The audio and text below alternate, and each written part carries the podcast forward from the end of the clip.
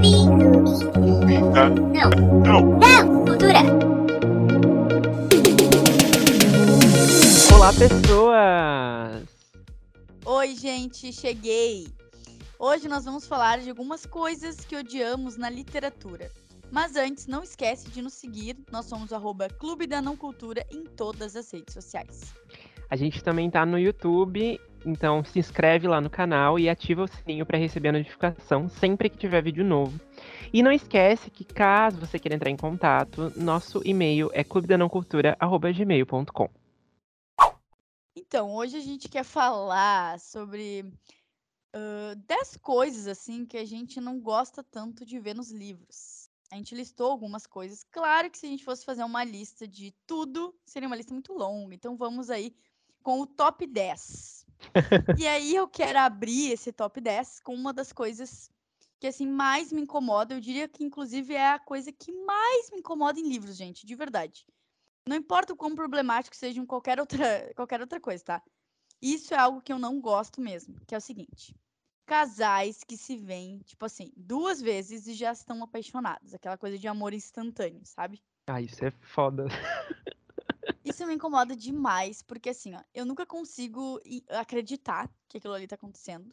Pode ser um pouco de. É difícil de comprar, né? Um negócio assim. Exato, só que talvez seja assim, ah, eu não tenho tanto, sei lá, esperança, não acredite quando vê, né? Tem várias pessoas que acreditam e tal. Até porque os livros geralmente seguem essa fórmula, mas eles vão te é, mostrando outras coisas que fazem tu acreditar e tu comprar ali aquela ideia, hum. né? Na maioria das vezes, quando é bem feito. Mas assim, mesmo que seja bem feito, que eu ame os personagens e o casal depois, o que acontece bastante, aquele clichê ali, aquela. Isso me incomoda muito, porque assim, ó, eles se esbarram, ou eles se trocam duas palavras no colégio. Gente, é assim, são interações muito superficiais. Tipo, se vê numa festa, e daí do nada, eles já se amam, a guria não para de pensar no cara, Sim, o cara não para de pensar na guria. Gente, esses dias eu li um, li um livro nacional, que eu nem terminei, inclusive, que me incomodou muito, porque era uma interação assim, ó. Eles se veem no corredor da faculdade. Daí depois eles se descobrem vizinhos e etc. E daí eles têm mais uma outra interação super, tipo assim, aleatória. E pronto. O cara vai dormir, ele pensa nela e desenha ela. Tipo, uns troços assim. Meu Deus, você é um psicopata, sabe? E. Enfim, eu não compro essa ideia. Isso é meu top 1, assim, de coisas que eu não gosto em livros. Independente de como vai ser depois, eu não gosto. Eu acho que tem, tem a ver com várias uh, questões aí, né? Mas eu acho que essa coisa que, não só nos livros, né? Mas em qualquer coisa, esse encantamento da primeira vista, né? Do amor à primeira vista, assim. Sim. Que, ai, nossa, uh, ele, ele me viu e foi como meu coração bateu mais rápido automaticamente. É um negócio assim que eu acho que é muito realmente forçado. E eu, eu só passo um pano quando a história do livro não é o romance, sabe? Quando, tipo. Explica ali ai, que eles se apaixonaram e tal, foi rápido, mas o livro não tem o foco no romance ou na história do ah, casal. Sim. Daí, tipo, ok, às vezes é só pra, tipo, ah, eles se apaixonaram e vai acontecer outra coisa. Sim, pra ser mais rápido ali. Isso, tá. exato. Daí até passa um pano pra isso. Mas, uh, indo agora pra um, um tópico que não é totalmente sobre enredo nem nada, mas é uma coisa que tem me incomodado muito, porque tem acontecido várias vezes. E cada lançamento que chega, eu fico assim, sério? É isso mesmo? Capas com ilustrações fofas para livros adultos. Gente, o livro adulto, ele, sabe, já me irrita a, a, que temos um sério problema com capas. Às vezes a capa não diz nada sobre o livro. Às vezes a capa é genérica de flora lá aleatória, umas ilustrações, assim, uns passarinhos. Sim, estou falando de Uma Segunda Chance da Colin Hoover, que não tem nada a ver com a história do livro. Uh, tem a, outra capa, a capa de Hipótese do Amor em si, ela é bonitinha e tal, mas ela é fofa. E o livro, gente, o livro tem uma cena de rotzão lá, e ele trata de outros temas que são um pouco mais sérios, que, tipo, quando eu peguei para ler, achei que eu ia ler uma história de adolescente, e me surpreendi. Tava, tava lendo uma coisa de adulto, sabe? Uma coisa de pessoas que estão lá no doutorado. Então, tipo, não, sabe, não bate, não, não bate, assim. Claro que eu entendo que eu acho que tem todo um viés meio comercial, assim, para angariar os adolescentes, assim, uh, deixar mais, ah, é um livro acessível e tal, só que não tem cabimento, né? Então, uh, isso é uma coisa que tem acontecido muito, muito, muito, e me incomoda demais. É, e a gente vê também naquele Uma Farsa de Amor na Espanha, que também é assim, é uma coisa, parece meio um desenho. E daí tu tá Uhum. vendo que são adultos ali, protagonistas, o desenho deixa claro isso e tal, mas fica Sim. muito infantilizado. Parece que eu fiz ali um desenho lá na oitava série ali, escrevi à mão, sabe? Uns Uhum. trabalhos de colégio, assim. E inclusive me incomoda, porque olha só, eu relaciono muito isso com o personagem. Eu sou uma pessoa meio visual Ai, essas sim. coisas, então isso me incomoda, tipo. ah, que nem aqueles livros assim mais hot ou, ou new adult que sempre botam um cara sem camisa, por exemplo, só que eles cortam a Uhum. cabeça da pessoa. Só que igual, aquilo ali já cria um imaginário assim, ó. Geralmente o cara é branco, a guria quando aparece é Aham. branca. Eu acho isso um pouco complexo, porque independente de como a, protagoni- a, a autora tá trazendo aqueles personagens, sempre tá aberta a imaginação, né, gente? Isso que importa. Sim. Como tu começa a pensar e vai imaginar o personagem. Só que com capas assim, ponto, eu já sei. Tipo, uma farsa de amor na Espanha, tô vendo aqui, ó. É duas pessoas brancas, eu já tô vendo ali o cabelo, a cor do cabelo da mulher. Tipo assim, qual a moral, sabe, de trazer isso? Isso me incomoda bastante. E outra, agora eu vou, vou macetar um queridinho aqui da academia, mas, gente, a capa de vermelho e branco e sangue azul não dá pra mim. É uma capa que, se eu olho, eu acho que é um livro super jovem, verdade. assim, tipo, infanto-juvenil. E não é, gente. Tem muita cena, ó, uh, lapada na rachada. Então, por favor, É verdade. Eu, editoras. inclusive, via nas editoras e achava. Nas editoras, nas livrarias. E eu achava que era um livro mais Sim. infan- infantil, assim. É, não infantil, mas tipo adolescente, assim, ensino médio, né? Exato. é. E a gente vai ler o negócio e é cada cenão hot, é, sabe? É, um teor que não tem Vai. nada a ver, ele não condiz, né? Aham. É, é a nova, é a nova meio que a tendência, assim, vamos dizer, do design É. literário. Mas assim, não concordamos e é só a nossa opinião importa.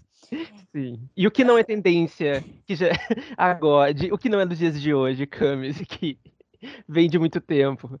É, o nosso top, nosso top 3 não, né? Nosso terceiro aí da lista é uma coisa super velha e batida nos livros, Uhum. que é aquele clichêzão de personagens, que é o cara bad boy e a menina virgem, coitada, inocente, atrapalhada, enfim, tudo isso. A gente vê isso em filme, a gente vê isso em livro. Desde que o mundo é mundo e que a ficção existe, isso aí.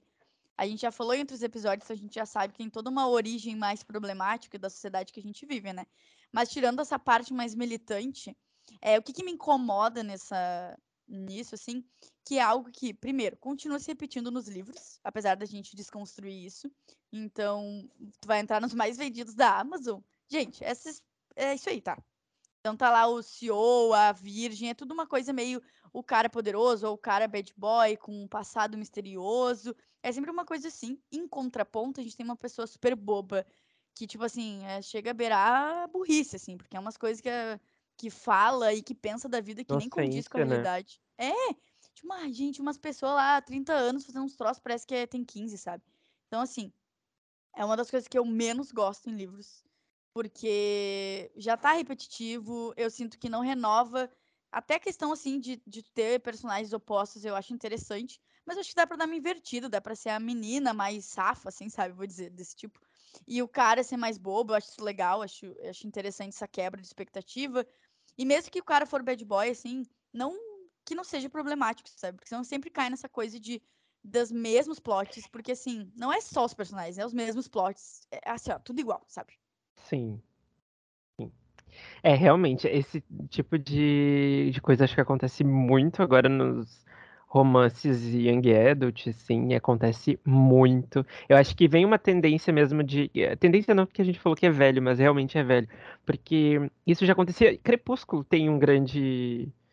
Um grande culpa nisso, né? Porque o Edward, ele é como se fosse um bad boy ali. Claro que ele é vampiro, tem uma questão sobrenatural e tudo. Mas ele é como se fosse um bad boy e a Bella é bobíssima. Ela não, Nossa, sim. Ela é muito tipo, ai, não sei o que eu, sabe? Então, é muito engraçado. É, e aí depois teve o- o- os, as continuações disso, né? As propagações disso, tipo em After, Belo Desastre, que a gente já falou mil vezes aqui. Mas, Uma enfim, né? afinidade, né? Sim.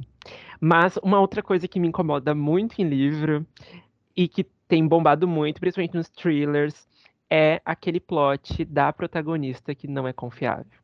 Ou ela guarda um grande segredo, ou ela realmente, tipo, durante a história tem, du tem duas margens, assim, para tu pensar quem é que tá falando a verdade ou não. Vide Garota do Lago, Mulher da Janela, Vizinha de não sei quem, que é sempre um negócio assim, Garota no Trem. Sim. Gente, aí, aí sempre é um. Ai, ela não dá pra confiar porque ela toma muitos remédios, porque ela tem uma doença, daí, tipo, ela vê a pessoa matando a outra. Gente, que as pessoas não, não têm mais criatividade nos thrillers, sabe? Faz uma outra coisa, faz um negócio que, sei lá. Isso me irrita muito, sabe? Porque sempre cai nessa. De um tempo pra cá, os livros sempre caem nisso. Tipo, tu vai lá no final, chega no final e descobre que a culpa era da mulher que tava narrando o livro todo, porque ela ou ela tem uma doença, ou ela tem problema com bebida alcoólica, ou. Sabe? E nada aconteceu, ou aconteceu uma parte do que ela viu, sabe? É um, é um saco, um saco isso. Me irrita muito. Nossa, tu, tu trazer isso é interessante porque, cara, isso é muito real. Eu acho que todos os últimos livros, assim, principalmente os que fizeram muito sucesso de suspense e tal, cara, todos têm esse plot. E chega a ser algo tipo, eu vou ler, eu já sei o que vai acontecer, sabe? Tem essa também. Sim, Tipo, Por Trás de. Seus Olhos foi um livro que eu comecei e deu. Ah, essa mulher aqui vai dar chabu, sabe? Vai dar Aham, merda. Já tá sabendo que aquela pessoa tá envolvida no rolê, sabe? Nem é mais E surpreendente. tu sabe que por trás dos seus olhos eu ainda acho criativo. É, isso é verdade. É muito criativo, porque foge disso, assim, tipo, tá, tem uma coisa Ei, ali meio de. cuida que tu vai te dar Não, não, não, eu não spoiler. vou dar spoiler, não vou dizer o que acontece. Mas tem, a gente, claro, tem a a- aquela expectativa do tipo, ai, ela realmente não é confiável ali, né? Só que o plot é muito bem feito, muito bem. Não, não cai no, no, no clichê, sabe? Do, do que tem acontecido, assim. Então, acho que esse é um, esse é um bom ponto. Deem chance trás dos seus olhos. É. Bom, o nosso, eu vou dizer o top 5, mas não é na ordem, tá? Mas o nosso É, não- isso não tem ordem de É, importância. não tem ordem de importância. Mas o que eu mais odeio é casais que se veem duas vezes, tô apaixonada. Tá, mas olha só. ãh, muitos assuntos em um livro, tá? Que tem aí. Que não, é, não tem foco, tem pouco aprofundamento. Eu tô lendo um livro agora, inclusive, que tem isso. Não vou falar qual livro é, mistério. Mas assim, o que, que me incomoda, tá? Por exemplo, o livro, a gente tem ali uma premissa principal que é a bullying. Vou dar esse exemplo. Só que nesse rolê do bullying fica rolando mais cinco assuntos paralelos. E Sim. nesses cinco assuntos paralelos, a gente não tem foco em nada, a gente não tem aprofundamento em nada. Tudo tá acontecendo ao mesmo tempo. É uma narrativa pra lá, uma narrativa pra cá, é tipo duas páginas pra falar de um assunto, joga ali. E a gente vê isso em outras, né, plataformas, sei lá, a gente vê isso em novela, a gente vê isso em filme, mas em livro me incomoda porque se tu for pensar, a gente tem um espaço maior para abordar as coisas. Então, o que, que o autor vai pensar? O que eu quero trazer aqui, sabe? Se eu vou lá falar meu livro 200, 300 páginas, o meu foco vai ser amor, meu foco vai ser amizade. Cara, escolhe e vai, entendeu? Então, assim, é muito problemático tu escolher cinco assuntos, querer falar disso muito bem, e ainda assuntos pesados. E eu vejo isso bastante, gente, acontecendo em alguns livros nacionais. Olha, eu tô macetando o nacional esse, nesse episódio. Mas, tipo assim, ah, eu vou ter um personagem não binário, eu vou ter um personagem gay, eu vou ter uma personagem que sofre machismo. Eu, gente, tô falando sério? E assim, ó, o que eu Ai, quero dizer com isso é muita coisa séria, é muita coisa, eh, tipo, profunda pra te abordar. E eu quero ver, assim, como é que tu vai fazer isso, sei lá, em 150 páginas, sabe?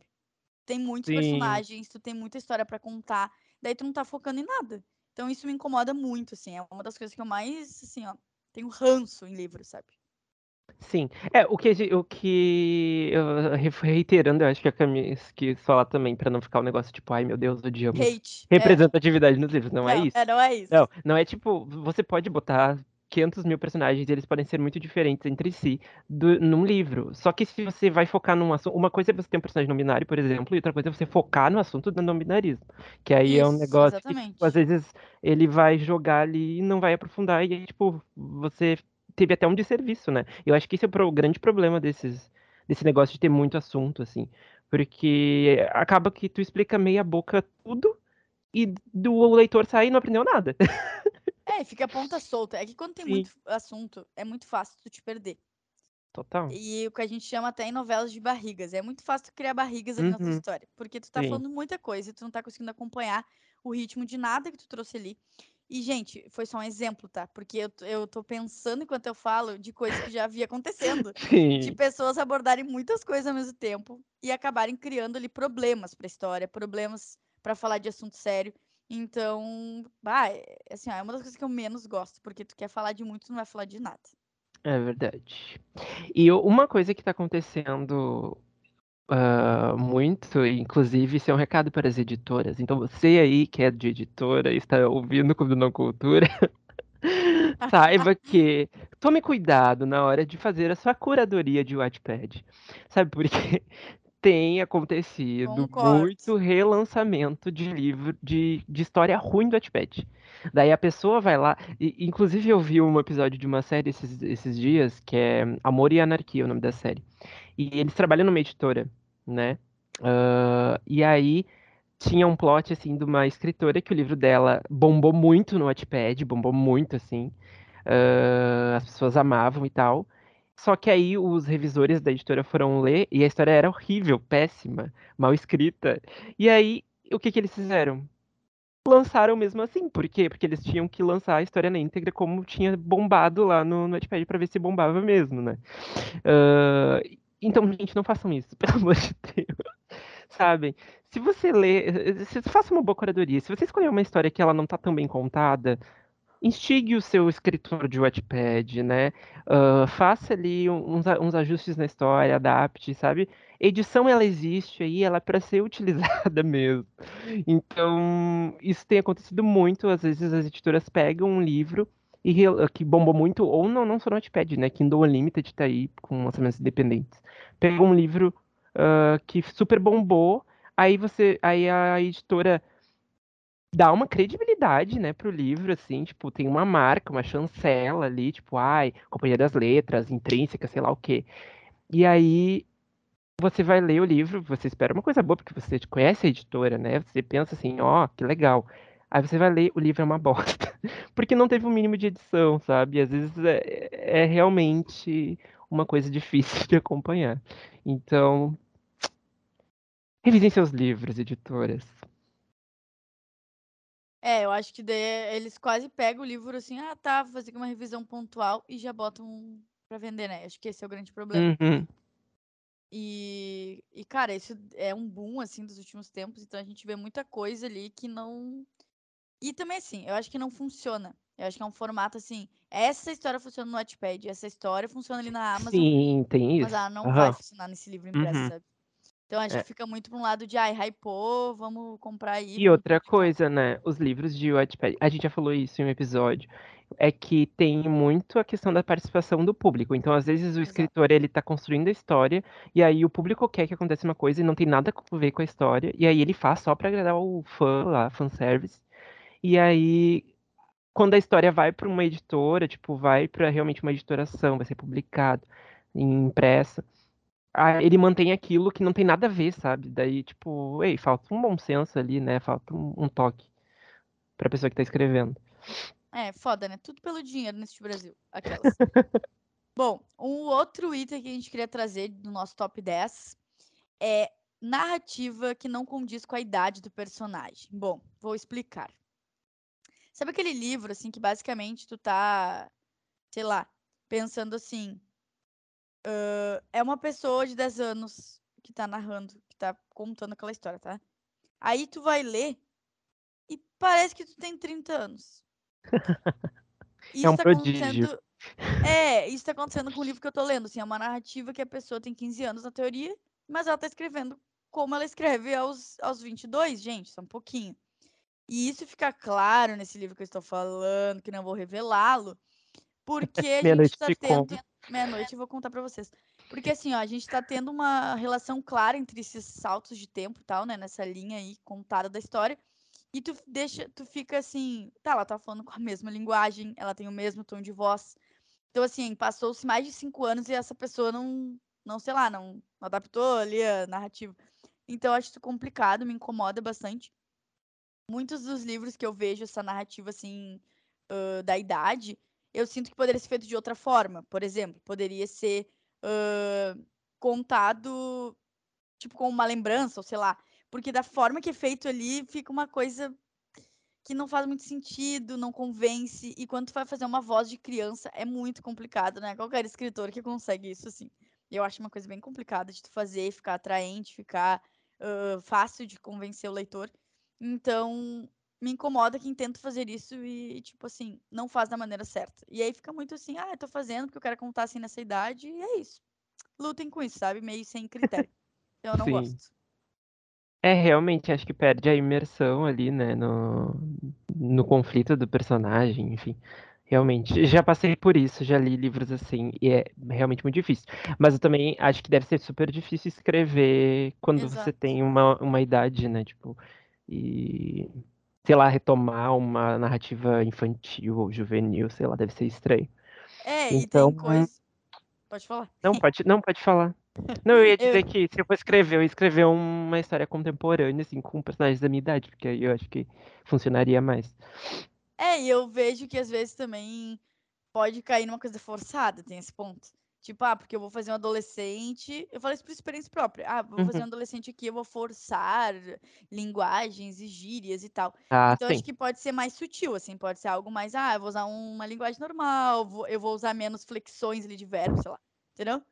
Sim. Ficar uma coisa. Ô, cabeção, vamos no, É, no no Gigabyte um gigabyte. é, exato. É isso aí que eu quero dizer, sabe? Não sim. dá pra ser muito extremo de nada, né, gente? É, por favor. Então, o nosso oitavo tópico que eu trago aqui é um. É o, eu acho que é o que eu mais me irrita. É o meu top 1, certeza, porque isso me irrita muito. Muito a tua cara se irritar com isso. É, que é aquele conflito que pode se resolver com um diálogo. Sabe aquele, aquele tipo de coisa que acontece assim, ai, o personagem, ele tem que falar uma coisa pro outro, daí acontece alguma coisa, ele não consegue falar, daí gera um conflito no livro todo, daí eles brigam, daí eles terminam o relacionamento, daí não sei o quê. E aí tudo podia ter sido fa- falado, sabe? Tudo podia chegar assim, o fulaninho, vamos sentar aqui e conversar. A barraca E do isso- beijo. Isso, eu juro, eu juro. E sabe o que que isso, isso me irrita mais? Porque assim, ó, isso pode acontecer em um livro e eu passar um pano se esse não for o conflito principal. Mas tem livros em que esse é um conflito principal. O conflito principal que você pode resolver com diálogo não é um bom conflito, gente, pelo amor de Deus. Sabe?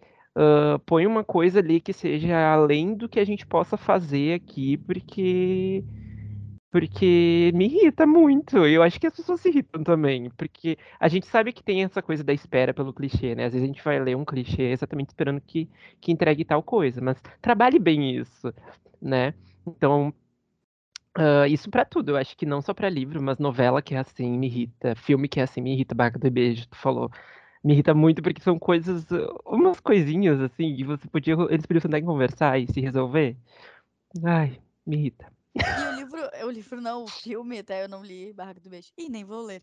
Mas o 2, eu acho, do Barraca do Beijo é muito. O conflito é isso que tu acabou de falar. É Uhum. basicamente não conversar, não abrir a boca e falar. Uhum. Tipo assim, porra, tu namora, tu tá tendo ali um conflito super foda ali da faculdade e tal. E tipo assim, tu não fala, entendeu? Acho que tem Sim. um negócio dos ciúmes também ali da, de uma colega. É um negócio assim que eu já nem lembro mais, já tô perdendo aqui meu raciocínio. Mas, gente, assim, ó, é só tu sentar e falar. É um bagulho Sim, simples. E olha só, olha só como é interessante. Evelyn Hugo, que a gente leu e tem propriedade para falar, tem um lance que acontece em, em relação a isso. Mas ele não é o conflito principal do livro. Então você passa por aquilo e pensa assim, ah, realmente condiz com o personagem, o que ela pensa e blá blá blá. E você não, e não, e não me irrita. Mas realmente, eu, o- eu acho que o problema é tu pensar que o conflito principal poderia se resolver com diálogo e, e aí gera toda uma história que não precisava gerar, porque eles podiam tentar conversar. Então, ai, não é fácil. Não é fácil ser leitor nesse país. Gente, outra coisa que assim, não é fácil, não dá pra engolir aquelas, né? Não, não vou também ser tão radical, mas assim, triângulo amoroso. Não, triângulo amoroso, mas eu vou abrir um parênteses. Mal desenvolvido. Só que aí que tá, todos os livros que eu li de triângulos amorosos, eu não São mal desenvolvidos. experiência. É, exato. Porque olha o que acontece. Inclusive, eu fico, eu acho interessante, acho que é uma, uma Acho que é um negócio legal de, de se desenvolver no livro, mas bem feito, tá? Porque assim, eu vejo muito assim, ó. Tu vai ter esse terceiro elemento e ele não serve pra nada. Ele só tá ali pra, tipo, cenas muito bregas de brigas entre o namorado e a namorada, ou entre o possível, né, relacionamento que vai surgir ali. E só. E sei lá, se uma pessoa bonita, ou aquela pessoa tapa buraco ali, que, ah, terminei, vou pegar essa pessoa aqui pra encher linguiça. E só. Eu nunca vejo esse terceiro elemento tendo uma importância. Tipo assim, Ah, foi um primeiro amor, foi alguém que ela gostou de ficar, foi alguém que ele gostou de ficar. Essa pessoa é sempre lixosa, tá? Porque ela nunca é. Olha só, observem. Ela nunca é mais bonita que o protagonista Que ali. ódio, Vai dizer. Nunca Uhum. ela vai transar tão bem, beijar É. tão bem. Tipo, ela nunca tem qualidades, entendeu? Ela é nem sempre assim. o- a pessoa que, assim, nossa, como ele dá bola. É como ele é um bom amigo pra mim. Ai, será que vejo ele com Isso! outros olhos? É um negócio assim, realmente. Exatamente, a pessoa pode ser maravilhosa. E nunca é também assim, ah, ele é um péssimo ex. É sempre um negócio muito extremo de tipo, tu ser o step, ou, né, tu ser assim, esse- essa pessoa lixosa, só que às vezes não tem nem motivo. Tu é tipo, ah, é o ex esquecido, não tem motivo. Tipo, o que acontece em After? O, é After que o cara não faz nada, aquele da Tessa lá. Ele não faz nada, ele só existe. E tipo assim, ele é um flopado, entendeu?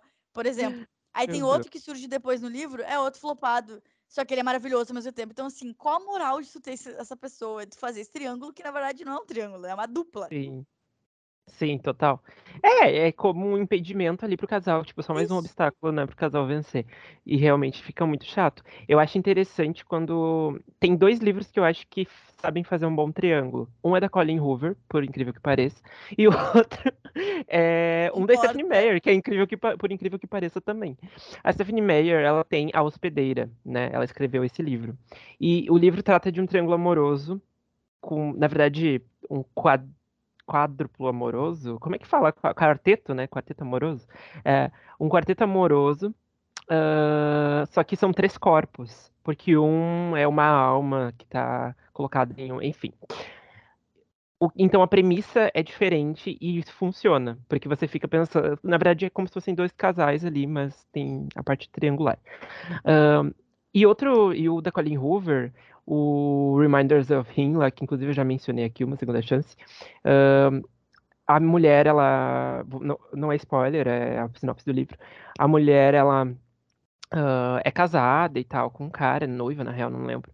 E aí ele sofre um acidente e morre, tá? E aí passa um ano, ela já encontrou outra pessoa, já se apaixonou, já casou. E aí essa, o ex-namorado dela volta, ele não tinha morrido, tinha dado um problema lá e tal.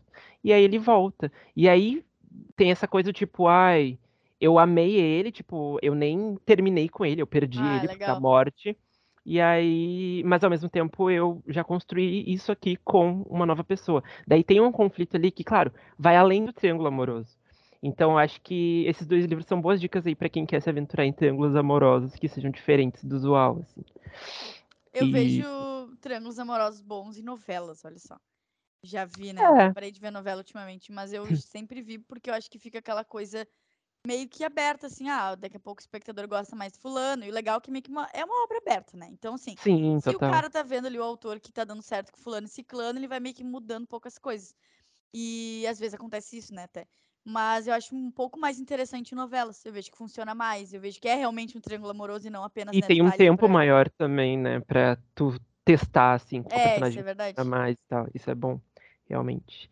E o nosso último tópico, e não menos importante, é aquela sinopse que entrega toda a história do livro, né? Ah, eu, por exemplo, acabei de citar, falar uma sinopse aqui de Uma Segunda Chance, mas eu não entreguei toda a história. Entreguei só a premissa. E eu acho que a sinopse ela tem que se resumir assim. Eu gosto de ler o livro sabendo o menos possível, sabe? O quanto menos eu souber sobre tal história, melhor. Ah, aconteceu, inclusive, ah, com Evelyn Hugo, né? Eu soube um pouco antes do que eu não queria saber, e aí foi outra É. experiência. Ah, mas, enfim, aqueles livros que você pega e na orelha já te conta tudo, sabe? Ai, fala que a protagonista, f- sei lá, fez uma viagem, daí ela vai, esse livro vai abordar não sei o quê, porque aí você dá toda a história perde, perde a vontade de ler. Eu sou um pouco assim, assim. Então eu gosto de ter a surpresa da história, sabe? Tem vários livros assim que eu, Patinco, por exemplo, que eu adoro. Acontece uma coisa no meio de Patinco que eu fiquei, o quê? É, e claro que se isso fosse dito ali nas entrelinhas da sinopse, não teria tanta graça, sabe? É, eu vejo que também isso acontece bastante em séries e filmes, assim, ah, de ter muita coisa no trailer ali sendo revelada. Muito.